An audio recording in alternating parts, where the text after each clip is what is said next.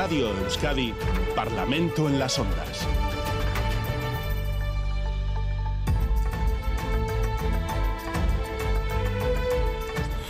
Nueva edición del Parlamento en las Ondas. Les acercamos otro sábado más el Parlamento Vasco hasta sus casas. Aquí a mi lado, en los estudios de Bilbao, están Maitane y Piñazar del PNV, Ollana Echevarrita de H. Bildu, eh, Cain Rico del PSE e Íñigo Martínez del Carquín Podemos IU. Egunon a todos y a todas.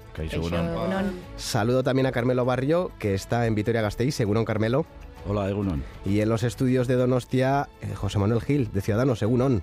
Egunon, buenos días. Antes de empezar, agradecer a Carmelo Barrio que esté hoy con nosotros en el día en el que el PP celebra su congreso número 16 en el País Vasco. Nada más terminar el programa se irá pitando al Palacio Europa de Gasteiz. Carmelo Barrio, eh, ¿cómo está todo preparado eh, para proclamar ya a Javier de Andrés presidente del PP Vasco, candidatura única, señal de unidad de partido? Sí, bueno, efectivamente está bien, está todo preparado, como todo el mundo sabe en esta mesa, en esta mesa ¿no?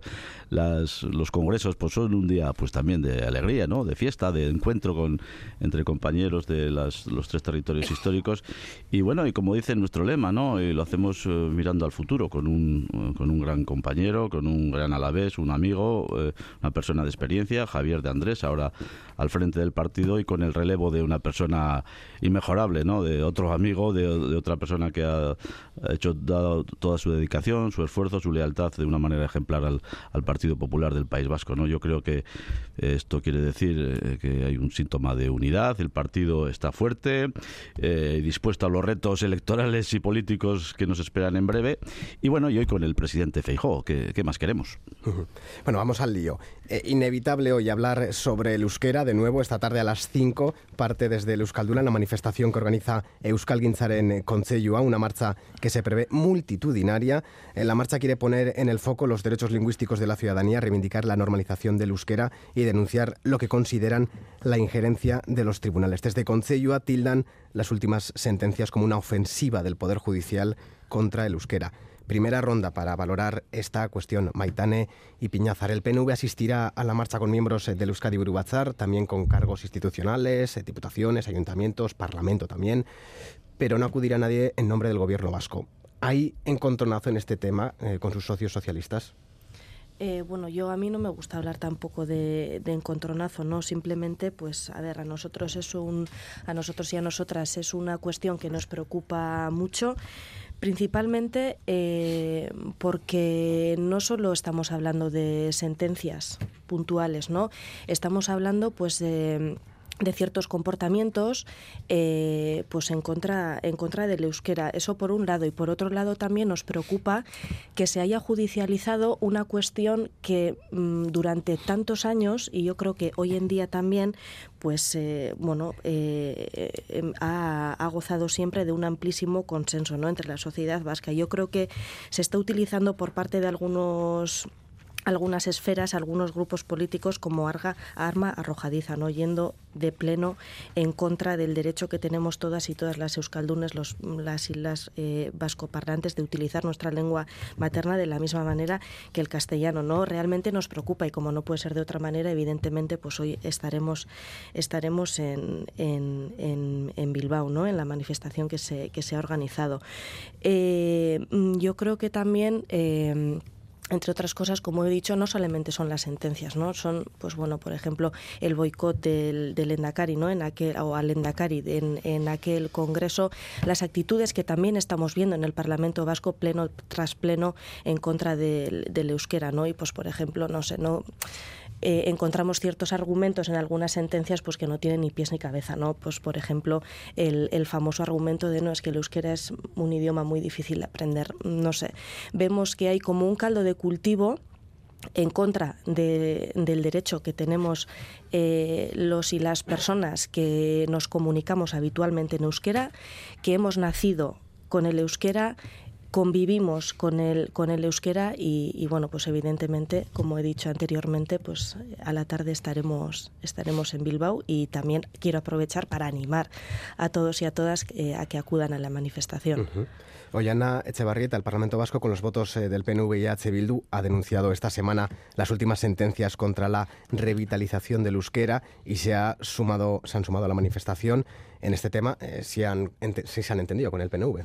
Sí, de hecho es que creo que es eh, la imagen y el trabajo que en estos momentos se necesita, ¿no? Frente al ataque, como muy bien decía Maitane y también desde Conchello mismo, ¿no? Se está pues repitiendo una y otra vez frente a esta situación. Necesitamos actuaciones unitarias, necesitamos un trabajo de defensa y de promoción también del euskera compartido y en este sentido, eh, pues la moción que presentábamos y que fue luego transaccionada, acordada junto al Partido Nacionalista Vasco, bueno, pues creo que, es muy importante porque vuelve a reforzar, eh, como muy bien decía Maitane ahora mismo, eh, la necesaria imagen de unidad, ya no solo en contra de estas sentencias, sino a favor de las políticas lingüísticas que hemos estado desarrollando. Y que estas políticas o los ataques contra estas políticas lingüísticas, eh, ya lo decíamos en un debate hace unas semanas en estos mismos micrófonos, no solo son en contra del euskera, no solo son contra la política lingüística, sino que son también contra la autonomía propia de los parlamentos que han creado estas leyes, de los propios ayuntamientos que están gestionando y que están haciendo eh, su propia política lingüística y en este sentido, por eso es muy importante que tanto desde las instituciones, en un trabajo común, pero también con diferentes eh, agentes sociales y a favor del euskera, tomemos hoy también las calles y estemos en Bilbao defendiendo el euskera y diciendo que seguiremos trabajando para que nuestro país sea realmente un país en el que las dos lenguas convivan en cooficialidad y en igualdad de condiciones, cosa que hoy no pasa. Eh, Caín Rico, eh, esta semana la presidenta del Euskadi Burubachar Itxaso Atucha en Euskadi Ratia pedía al PSE más contundencia en esta cuestión. ¿Es el euskera un punto de desencuentro entre los socios del gobierno? Mm, el problema es de los complejos que pueda tener cada uno. La contundencia es evidente. Nosotros eh, tenemos una defensa férrea por el euskera y por los derechos lingüísticos. Lo que no se puede hacer es eh, confundir. Yo empezaría diciendo que lo primero es el respeto ¿no? a las decisiones judiciales. Yo puedo entender que se pueda no compartir incluso criticar una decisión concreta o en un momento concreto, pero de ahí a, decir que hay ataques organizados contra el euskera, que hay una ofensiva, pues creo que va un trecho y que no es responsable hablar de, eso, ¿no? Sobre todo porque ha habido eh, media docena de sentencias y además en casos muy concretos y diferentes entre sí. Entonces a mí me parece una irresponsabilidad y más viniendo de personas pues con responsabilidades públicas al máximo nivel, ese tipo de, comentarios. Si los jueces están sentenciando sobre temas que tienen que ver con el euskera es porque algunas administraciones están aplicando mal las normas o las están incluso retorciendo y no se nos puede olvidar porque de esto quieren pasar en puntillas algunos, eh, porque hay ciudadanos que recurren esas actuaciones porque creen que están vulnerando sus eh, derechos. Y lo hemos visto, por ejemplo, en sentencias de, tipo laboral que han dado la razón a trabajadores que llevan décadas, por ejemplo, trabajando para la Administración y que por una decisión arbitraria veían peligrar su puesto de, de trabajo.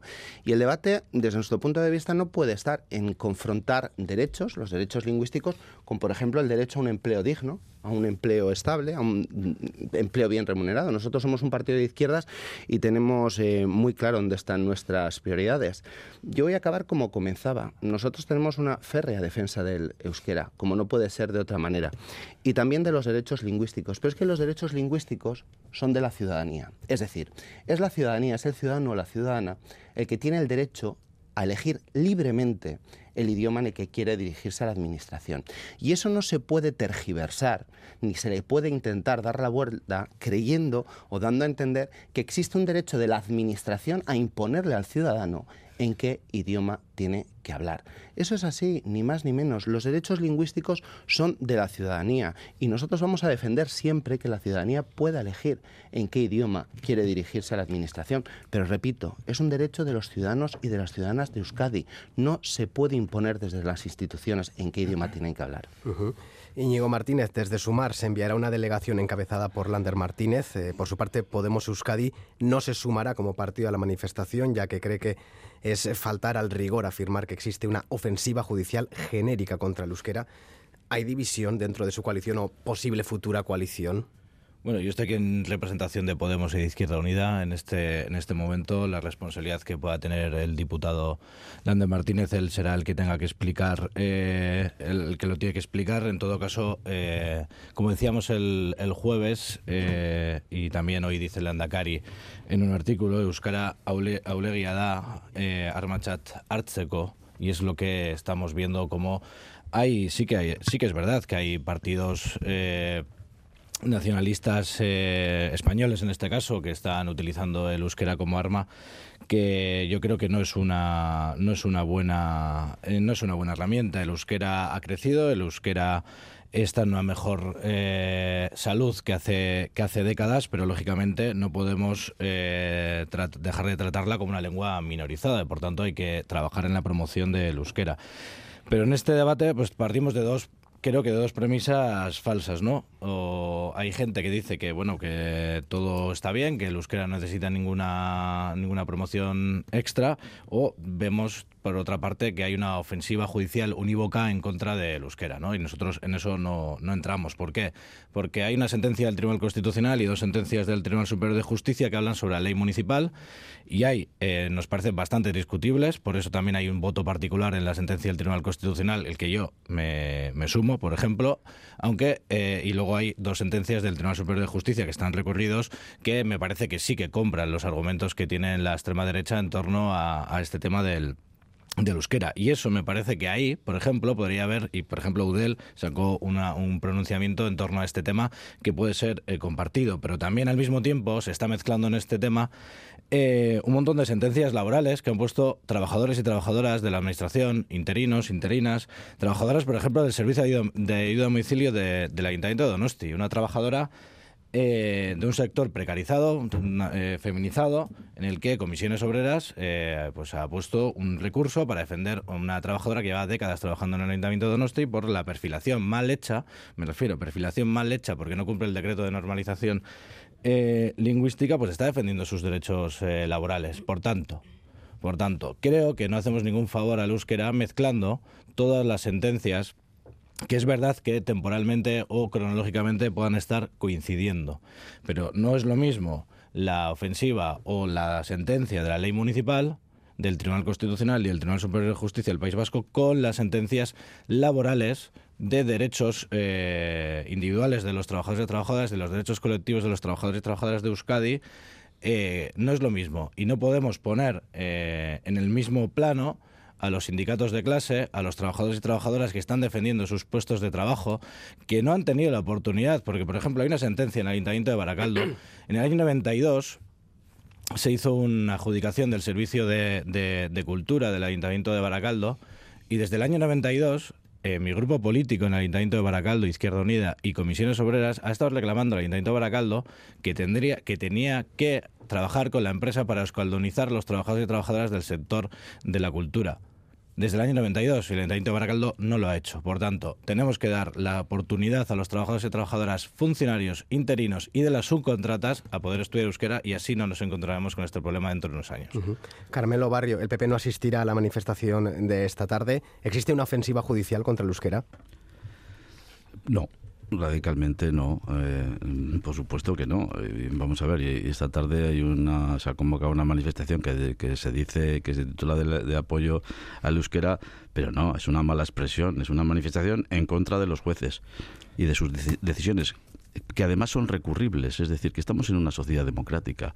Si a alguien no le gusta una, una sentencia y puede ser recurrida en el caso de todas estas sentencias, pues se recurren o, y, se apela a, la razón jurídica que cada uno tenga. ¿no? Vamos a ver, eh, es que nos movemos en un, debate político electoralista, ¿no? es decir, estamos eh, toda la sociedad, eh, casi toda la sociedad, la inmensa mayoría de la sociedad, grupo y mi partido, sin ir más lejos, todos más apoyamos el, el euskera, apoyamos su desarrollo. Si, no nos movemos en contra de las decisiones que se toman presupuestarias en relación con, con ese desarrollo, ¿no? Es decir, no puede ser. ¿Y, ¿Y, qué pasa? Que a veces, y con normalidad, los jueces o los tribunales, pues aplica las leyes. Y tengo que decir que en las últimas eh, sentencias han aplicado nuestras leyes, han aplicado la ley de normalización del uso del euskera, el Estatuto de Autonomía 79, que hablan de la igualdad, de que no puede ser preeminente una lengua en relación con la otra. Y algunos de los decretos impugnados hacen que el euskera sea preeminente en relación con el castellano en las administraciones locales. ¿no? Yo creo que si el gobierno a veces, o, las, otras administraciones, hacen eh, malas normas, pues pueden ser impugnadas a los ante los tribunales y los tribunales dan la razón a quien las impugna, ¿no? Como ha sido el caso de algunas de las de estas sentencias. Ha habido otras que no se han dado la, razón a quienes hayan impugnado, ¿no? Yo creo que hay, hay, una manipulación, hay una tergiversación en relación con la acción de la justicia, ¿no? Eh, yo creo que se han defendido posiciones para que las administraciones locales eh, el euskera no esté por encima del castellano. Eso es lo que ha pasado, ¿no? Ha, habido ha habido sentencias o razones de equilibrio, no de preeminencia. Eso es lo que dicen nuestras normas, ¿no? Las sentencias no van en contra del euskera, van a favor de los derechos de los, en algunos casos, de, los, que no lo saben, ¿no? De los Y se reconoce eso también, de que tienen que reconocerse los derechos de los eh, vascoparlantes y de los castellanoparlantes, ¿no? El decreto eh, impugnado, y en ese caso de las sentencias, pues, ah, pues abría la puerta a la preeminencia de uno por encima del otro y el tribunal ha dicho que no es legal, ¿no? Mire, hay algunas personas o algunos partidos o algunos sindicatos que son expertos en buscar enemigos y articular elementos de presión. Y eso es lo que eh, va a ser esta manifestación, una búsqueda del, del, enemigo y querer elementos de presión para que no aplique las leyes. Eso no puede ser. Y además, para finalizar, los jueces han hecho dos cosas en relación con las sentencias. En unas sentencias, aplicar las leyes y vuelvo a decir nuestras leyes, nuestras propias leyes. Y en otro caso, reconocer los derechos de los trabajadores bien que alguna eh, igual expresión dentro de los fundamentos o dentro de la explicación no sea afortunada, pues es posible. Pero lo que han hecho ha sido reconocer los derechos que reclamaban los trabajadores. Así que yo creo que lo que hoy se va a convocar es un elemento de presión, es una manifestación preelectoral, no es en favor del euskera, es en contra de la justicia. José Manuel Gil, Ciudadanos, se está politizando nuevamente el euskera. ¿Quién lo hace? ¿Partidos, asociaciones, sindicatos, jueces? ¿Quién lo está haciendo? Pues lo está haciendo el nacionalismo. Y ya estamos acostumbrados a estos movimientos manipulativos en los que nos intentan imponer un marco como este. Eh, porque no es cierto, no hay ninguna ofensiva judicial ni de ningún otro tipo contra el euskera.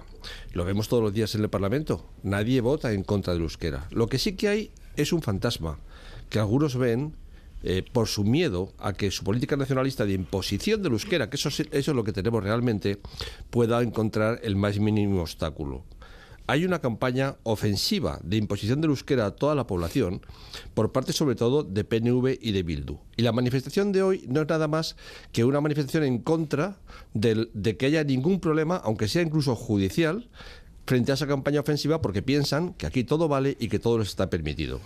Lo hemos visto claramente, eh, esa, campaña de imposición la hemos visto en muchos ámbitos, pero lo hemos visto en la desaparición del modelo A, eh, incluso con la nueva ley de educación, lo hemos visto en la administración pública, lo hemos visto en sanidad, lo vemos todos los días en la calle. Y es una campaña que no viene de ahora, que viene de hace años, que nos ha generado resultados académicos desastrosos en educación, que nos cuesta una cantidad de millones escandalosa, que nos dificulta captar a los mejores profesionales en sanidad, que nos divide a toda la sociedad y que ignora la pluralidad de la sociedad vasca. Eh, en educación es muy evidente lo que está pasando porque son muy conscientes de que la educación es la clave, ¿no? Eh, no es que la gente elija, como dicen libremente, el modelo D mayoritariamente es que no hay oferta del modelo A y muy escasa del modelo B. porque se han encargado durante muchos años de irla reduciendo, de que fuese desapareciendo.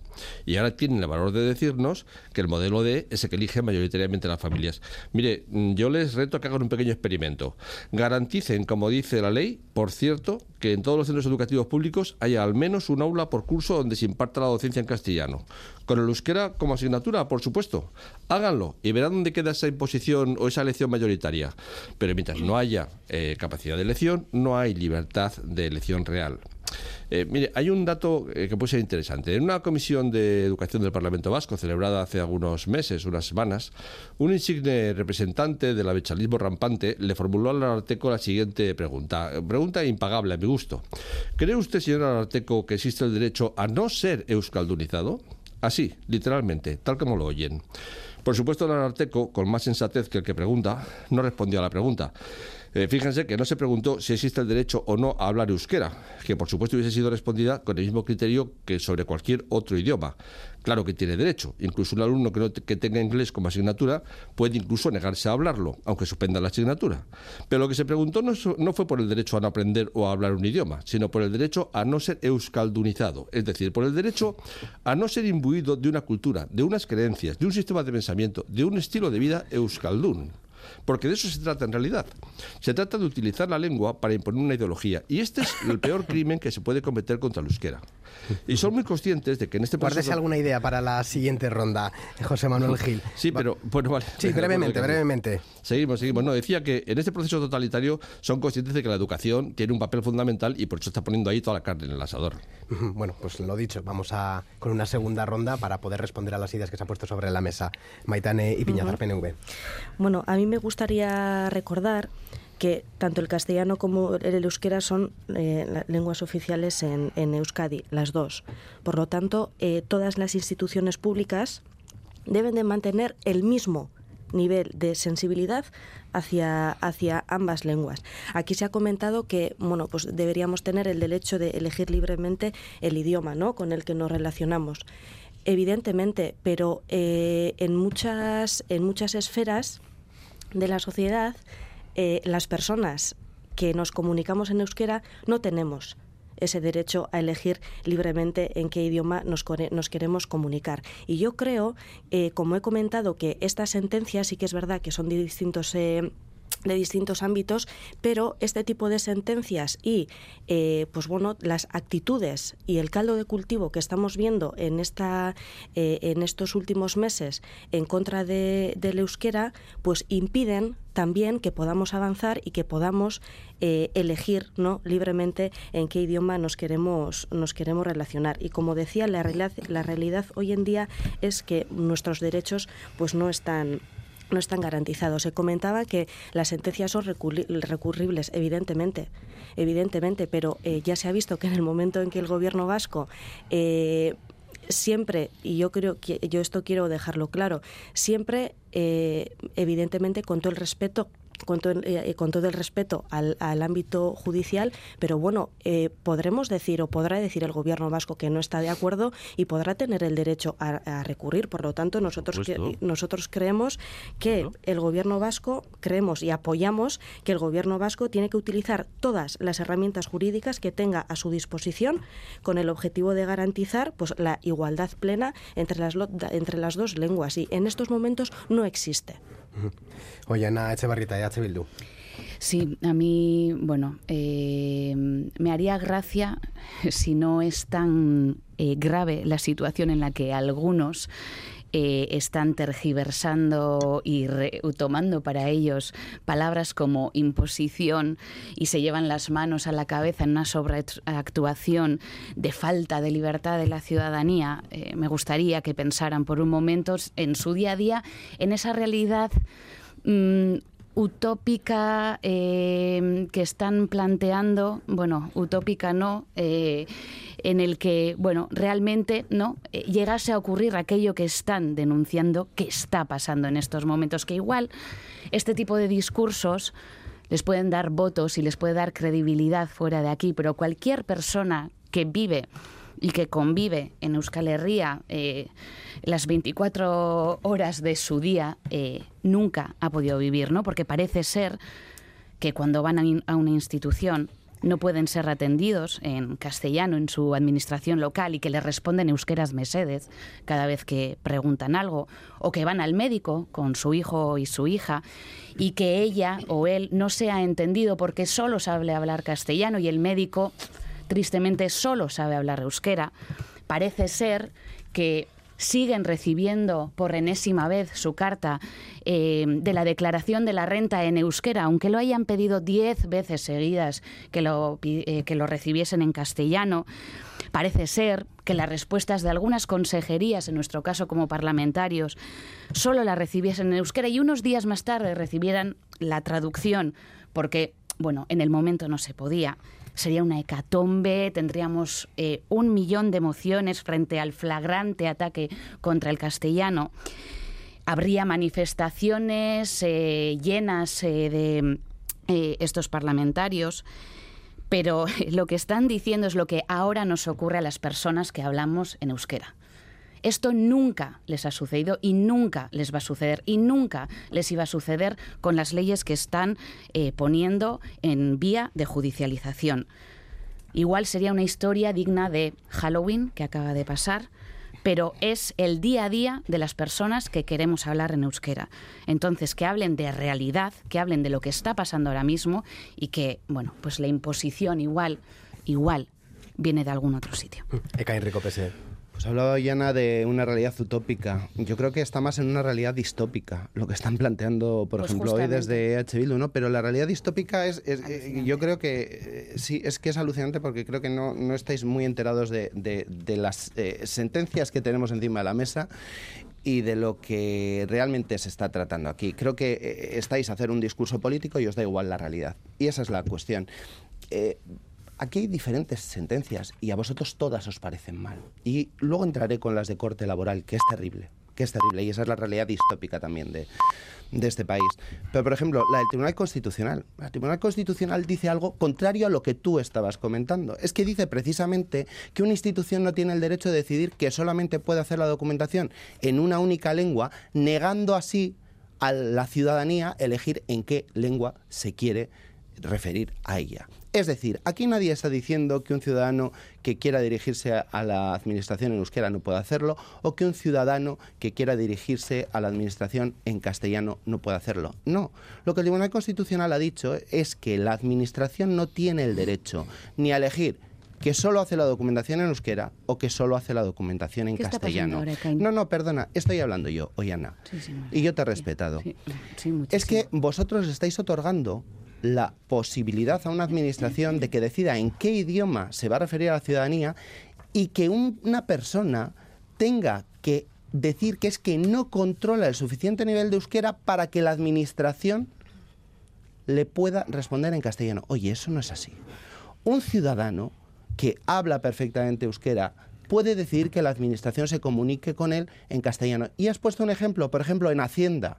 La realidad actual, y pregúntalo a cualquier funcionario de la Hacienda, es que muchas de las personas euskera parlantes deciden que su comunicación con la Hacienda sea en castellano y lo deciden libremente y ponen la casillita de castellano porque quieren libremente. ¿Y quiénes somos nosotros para decir en qué idioma te- tiene que referirse la administración a ellas? Eso, lo que estáis planteando vosotros, es un anhelo de euskaldunización, no es derecho lingüístico. El derecho lingüístico es el de la ciudadanía. Punto pelota.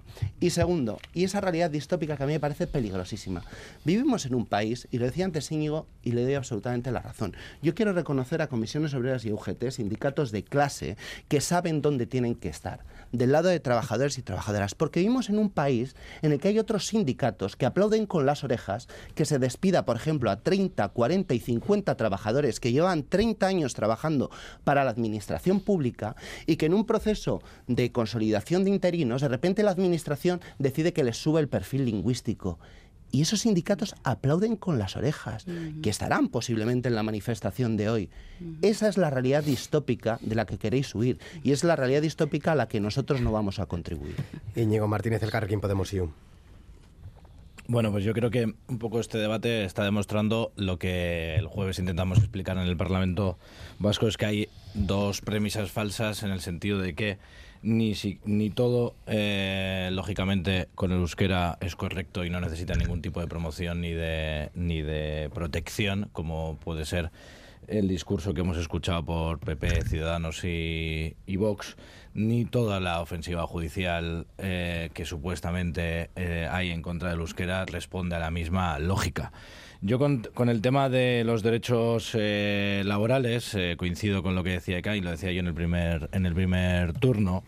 Eh, creo que eh, lo que deberíamos de volver es a un consenso que está o que estaba en Euskadi, en el que los derechos lingüísticos y los derechos laborales no se contraponían en dos niveles diferentes. Eh, la, la ciudadanía tiene el derecho a expresarse en, en euskera y en castellano, por supuesto, y tiene el derecho a que la administración le responda en ambos idiomas. Y es verdad, y coincido también eh, eh, con Maitán y con Ollana en el sentido que eh, muchísimas personas en muchísimos servicios de la, de la administración eh, no, no son atendidos en, en euskera o tienen dificultades para ser atendidos en euskera. Por eso, precisamente, una de las propuestas que en los debates que deberíamos de tener de otra, se- seguramente de otra forma y huidos de, de escenarios eh, de partidización, eh, por ejemplo, lo que tiene que ver con, el nuevo decreto de perfiles, eh, que seguramente va a quedar en, el, en, el, en el cajón,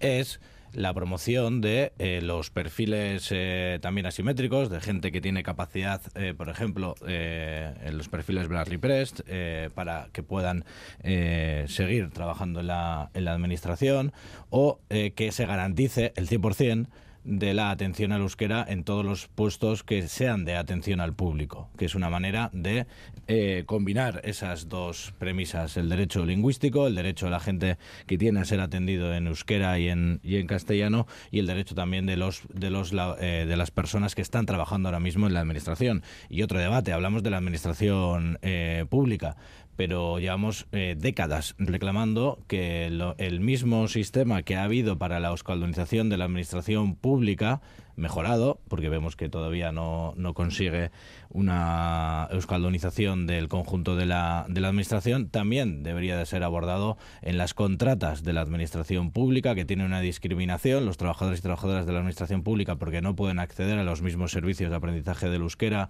ni en las liberaciones, y también abordar una vez por todas el debate en el sector privado, porque hablamos del, lógicamente de lo que los poderes públicos tienen que tienen que garantizar que es la administración pública, pero es verdad que en el sector privado el salto cualitativo del uso del cuantitativo, perdón, entre el euskera y el castellano es, eh, es eh, exageradamente eh, brutal y creemos que tenemos que, que avanzar para que bueno se pueda vivir eh, con- en libertad y en tranquilidad. Por tanto, yo creo que eh, más allá de la manifestación de este sábado hay que volver a pactos transversales en la defensa de, de los derechos lingüísticos, en la defensa y promoción de, del euskera y, por supuesto, que todo esto pues no se haga con socavar ningún derecho de ningún trabajador ni ninguna trabajadora.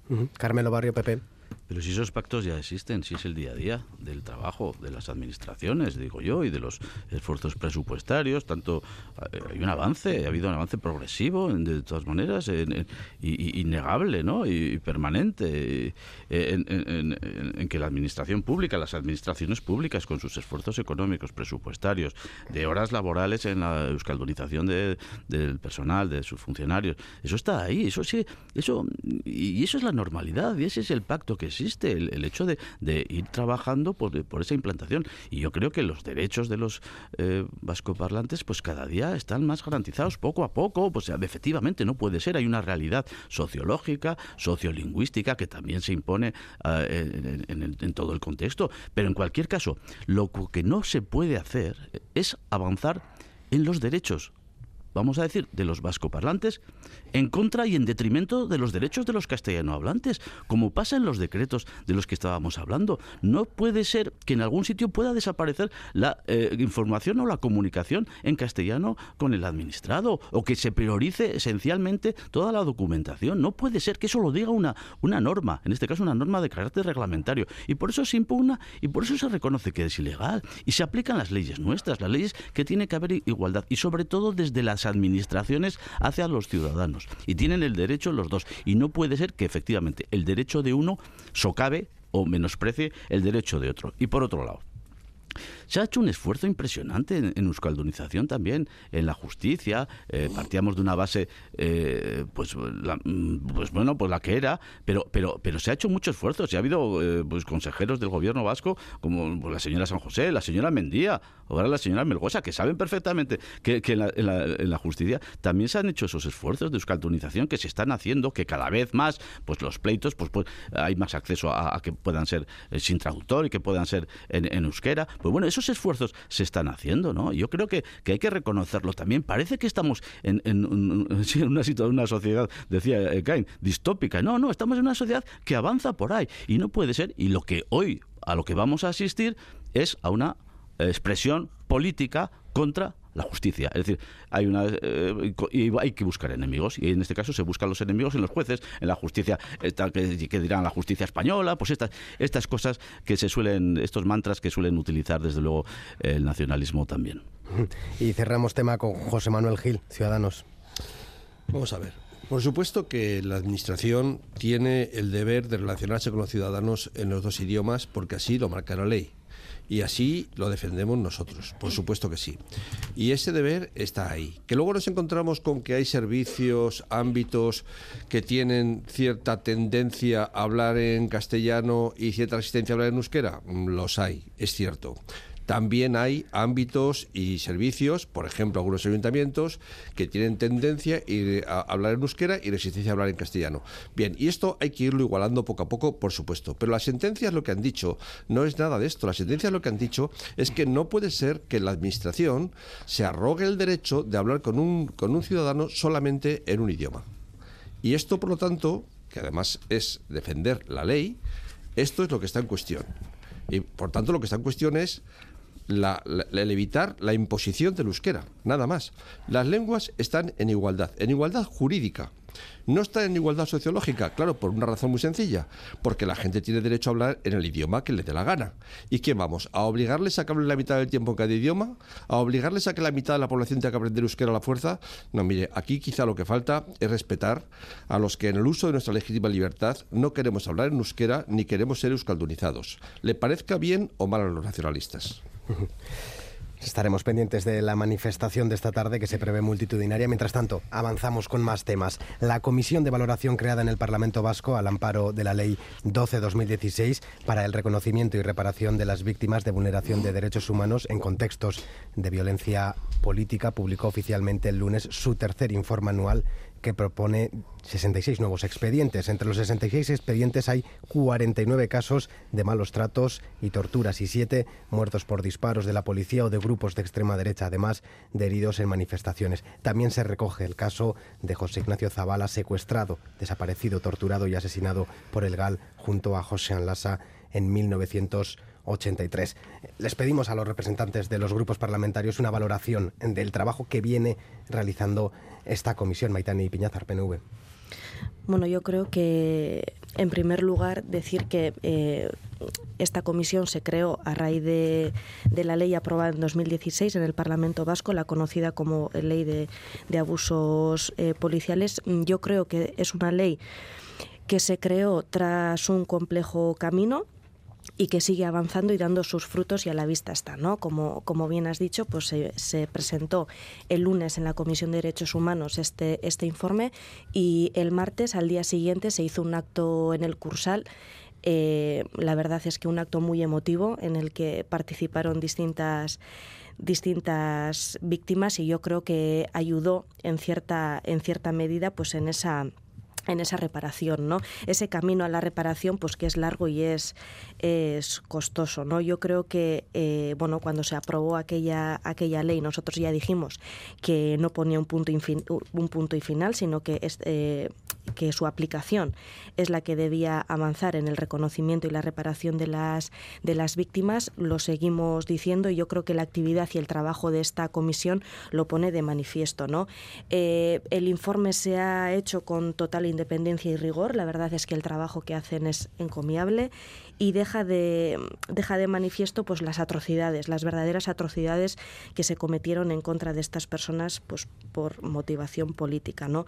Y yo creo que siempre, además, con un respeto escrupuloso hacia las propias víctimas y sus allegados y allegadas no eh, ya os digo el acto el acto del martes en el cursal fue un acto muy muy emotivo.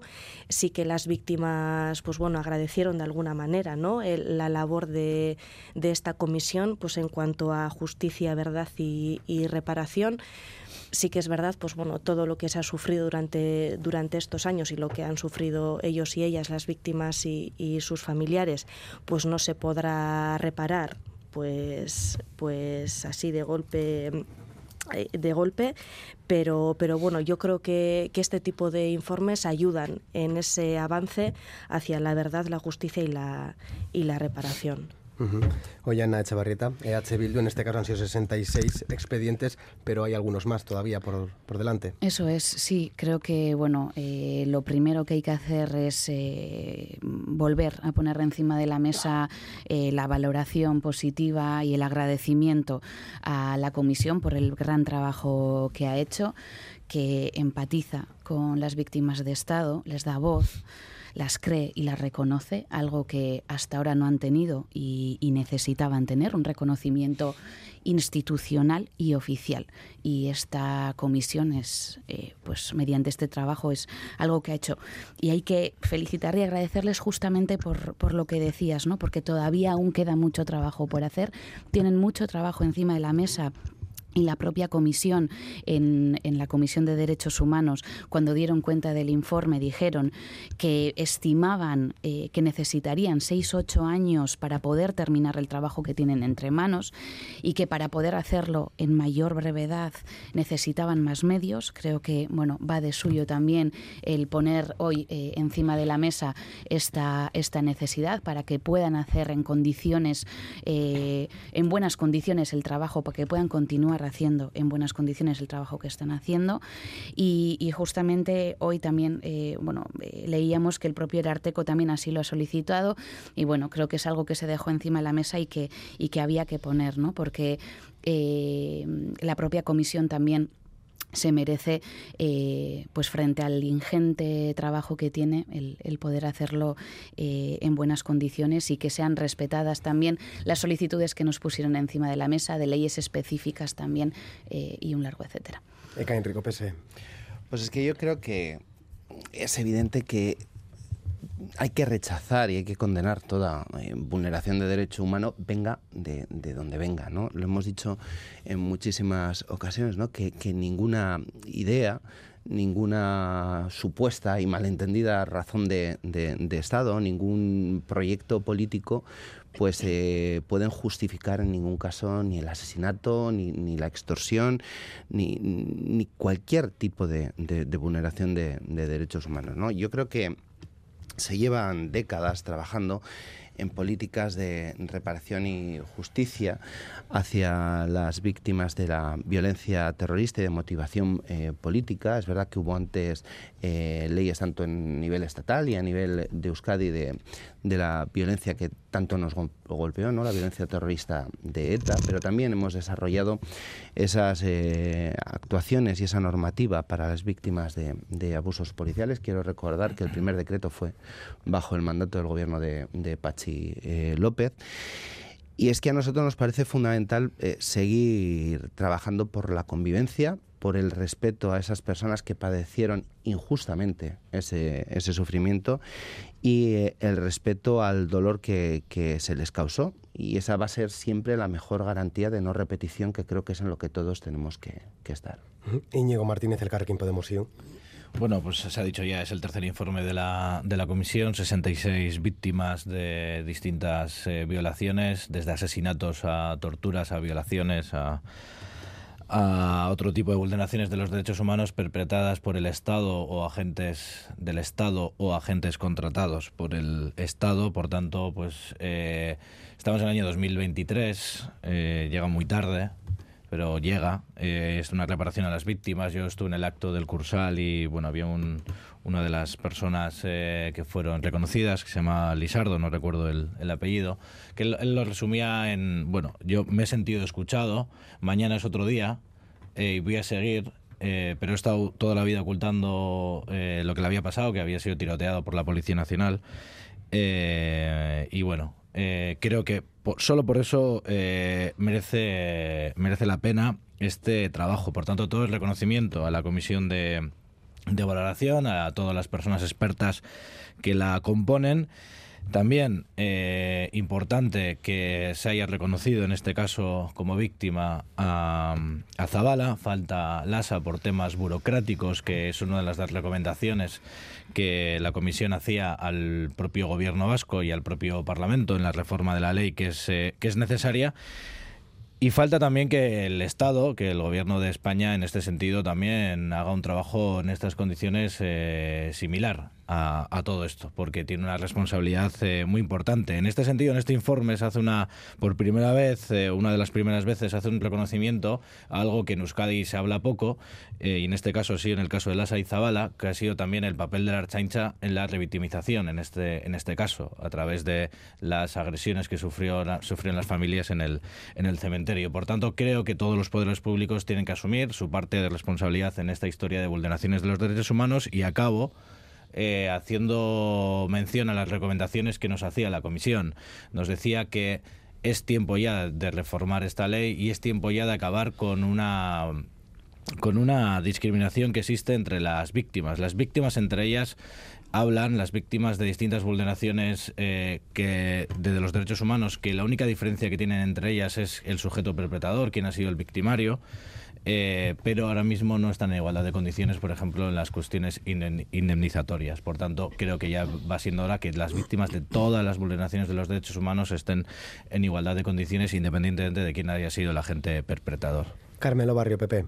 Sí, bueno, pues partiendo de la base de, de la condena, ¿no? Todo tipo de de actuación violenta ¿no? contra las personas por causas de motivación política. Está bien claro que el terrorismo de ETA lo conocemos bien, el de, otras organizaciones terroristas, la tortura o, los abusos. Bueno, pues ahí está, desde luego, la condena, desde luego, a todo lo que ha sido vulneraciones de derechos. ¿no? nosotros, desde luego, en el trabajo de la comisión, pues tomamos nota, de, buena nota de ese, de ese informe. ¿no?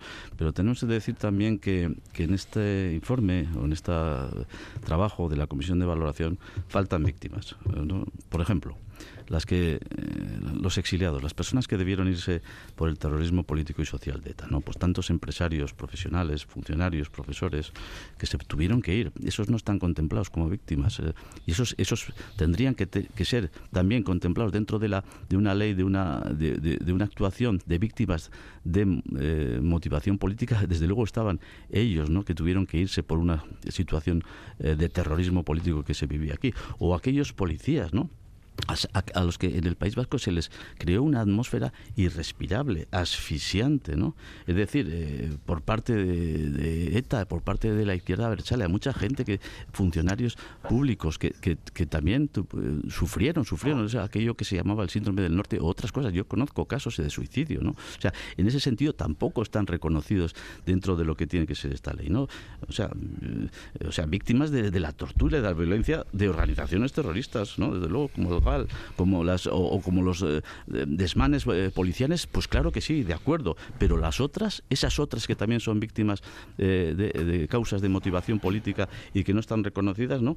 Las que no están contempladas, además, en, la ley de, víctimas del terrorismo y lo fueron, fueron víctimas de la violencia de motivación política y se tuvieron que marchar. Eso hay que contemplarlo también, de alguna manera, y no está contemplado. Es decir, yo acabo. Hay, hemos aprobado dos leyes a medias en el Parlamento Vasco. La, ley de víctimas de motivación política, que se olvida de esas víctimas a las que me he referido, las que se fueron, o esos policías que tanto sufrieron esa atmósfera asfixiante y que acabaron seriamente eh, lesionados, ¿no? Y, y la ley de memoria histórica que acabamos de, de, aprobar, donde también se olvidan, se olvidan eh, las, eh, las víctimas de ETA en el periodo temporal de la ley, por ejemplo, o, y se olvidan, o, las, o las víctimas de los crímenes del bando republicano en la guerra civil. No sé. O sea, hay un olvido en estas leyes últimas y eso también hay que denunciarlo, ¿no? Hay que, hay que contemplarlo todo, claro que sí, a todas las víctimas, a todas las víctimas de vulneraciones de derechos, ¿no? Pero a todas. ¿Por qué nos hemos dejado? ¿Por qué se han dejado algunos víctimas sin contemplar? Cerramos ronda con José Manuel Gil, Ciudadanos. Bueno, pues por supuesto hay que empezar mm, utilizando la palabra rotunda, condena, condena a cualquier acto de terrorismo o de violencia. Palabra que parece mágica, porque algún partido como Bildu no la quiere utilizar para los propios crímenes de ETA. Por lo demás, en este asunto, desde Ciudadanos decimos con claridad, como ya hemos dicho siempre, que Lasa y Zabala, como otras víctimas del GAL y de otros grupos, por supuesto que son víctimas y que hay que condenar todo lo que se hizo con ellos. Nuestro partido, la verdad que se fundó en el 2006 cuando ya el GAL había desaparecido, pero siempre que hemos tenido oportunidad lo hemos condenado. consideramos que no hay peor forma de luchar contra el terrorismo que ejerciendo el mismo terrorismo. Eh, y, ya, y, así fue porque en abril del 2000 la Audiencia Nacional condenó por este crimen a los, a los autores. ¿no? Pero sí que nos parece un poco preocupante la forma que tiene el gobierno vasco de gestionar este asunto. ¿no? A ver, nosotros ya criticamos la ley en su momento y la recurrimos incluso al Tribunal Constitucional, porque entendemos que la justicia la deben de hacer la justicia, ¿no? Como decía hace poco la presidenta de esta, de esta comisión, que decía que la justicia no se hace solamente en los palacios de justicia. No, desde luego la justicia, quien no debe hacerla, desde luego son los políticos, son los gobiernos, eh, que, y no deben ser ellos los que reconozcan la condición de víctima o reparar económicamente lo que establece una sentencia judicial. Es decir, eso tiene que hacerlo la justicia. Bueno, voy a ser un poco osado, voy a intentar colar el último tema, aunque sea brevemente. Les voy a pedir que me den un tuit, un titular casi eh, del último tema que tenemos planteado para hoy. Petronor ha anunciado que deja en stand-by las inversiones en Vizcaya hasta que haya una seguridad jurídica mínima, un marco regulatorio estable y previsible, refiriéndose, por ejemplo, al impuesto a las energéticas. En concreto, deja en el aire la creación de dos importantes infraestructuras en el puerto de Bilbao y en Musquis.